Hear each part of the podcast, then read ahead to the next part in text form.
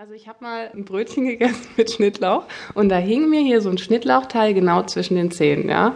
Und es war jemand, die kannte ich nicht und die hat mir das einfach gesagt mit einem Strahlen, hey, du hast da was hängen.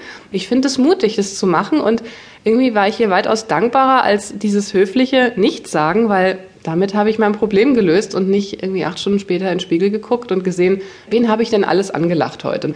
Das ist ganz einfach und das ist, ja, ehrlich gemeint. Eine kleine Beschreibung eines kurzen Feedbacks. Klingt ganz einfach. Ich beobachte etwas am anderen und teile es ihm mit. Tatsächlich aber ist Feedback geben eine Gratwanderung, denn ich weiß nie, wie mein Gegenüber reagiert.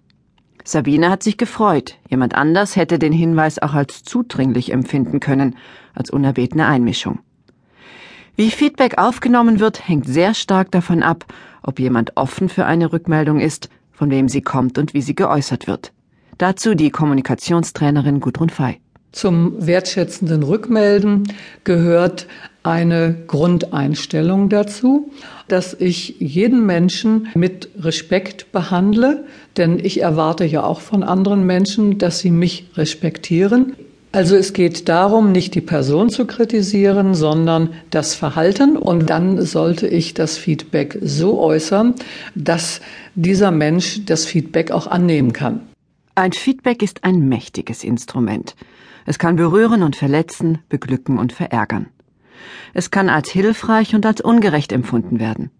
Wie es aufgenommen wird, hat dabei nicht nur mit dem Sender zu tun, sondern auch mit dem Empfänger und seiner Vorgeschichte. Da fällt mir eine Sache ein, da war ich mal auf einer Feier, habe ziemlich viel erzählt und da saß eine Frau, die hat mich die ganze Zeit so angestarrt und hat nicht mitgelacht und ich hatte halt das Gefühl, die findet es mal so richtig dämlich, was ich erzähle.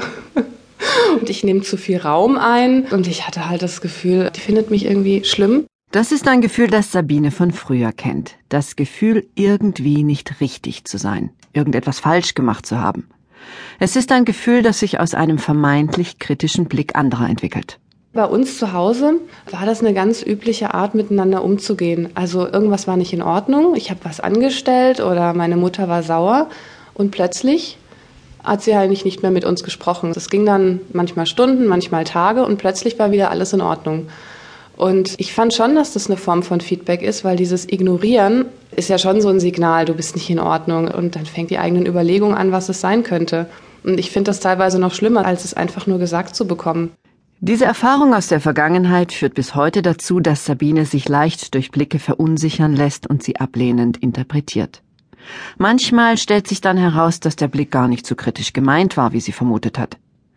Die Frau, von der sich Sabine so ablehnend beobachtet gefühlt hat, hatte diese Irritation offenbar bemerkt und der Gastgeberin erzählt, warum sie so geguckt hat. Und diese wiederum hat es Sabine erzählt. Und später kam halt raus, dass sie mich halt nur so anstarrte, weil sie mich so schön fand. Und da wäre ich A natürlich überhaupt nicht drauf gekommen und B war es überhaupt nicht mein Gefühl. Und da das so weit voneinander entfernt war, hat mich das überrascht und ging natürlich runter wie Butter. Und es war aber auch, auch ein klein wenig erschreckend zu sehen, wie weit doch die eigene Wahrnehmung doch abweichen kann. Und wie schade das ist, dass man da sitzt und sich Gedanken macht, äh, kritische Gedanken, die eigentlich nichts mit dem zu tun haben, was andere da wahrnehmen. Ist es dann so ein Suchen in der Mimik des anderen? Wie guckt er mich jetzt an? Ja, also wie mit diesem Beispiel mit der Frau, die einfach nur guckt. Ich meine, die darf doch einfach aus ihren Augen rausschauen und ich lese da drin natürlich, oh Gott, du bist ja ganz furchtbar. Ja, bist zu laut, redest zu lang aber ich versuche mir es halt schon immer wieder bewusst zu machen oder helfe mir allein dann, indem ich nachfrage. Es beginnt früh das Feedback, weit früher als mit dem ersten gesprochenen Wort. In den vergangenen Jahren hat die Forschung sich ausführlich mit dem beschäftigt, was ein Baby bereits im Mutterleib mitbekommt. Das Streicheln über den Bauch und darin enthalten die Botschaft Du, ich freue mich auf dich. Oder das unwillige Ignorieren der wachsenden Rundung und dem Gedanken Hör auf zu treten. Was bist du jetzt schon für ein Unruhestifter? Und auch später, wenn das Kind die Welt erkundet, haben die Eltern die Macht, ihrem Kind durch Rückmeldungen das Gefühl zu vermitteln, wir sehen dich und so wie du bist, bist du liebenswert, oder aber sie können ihr Kind in den Grundfesten seines Selbstbewusstseins erschüttern und verunsichern, indem sie ihm ständig Rückmeldungen geben wie Du kannst das sowieso nicht, du bist zu tollpatschig, zu ungeschickt, zu dumm.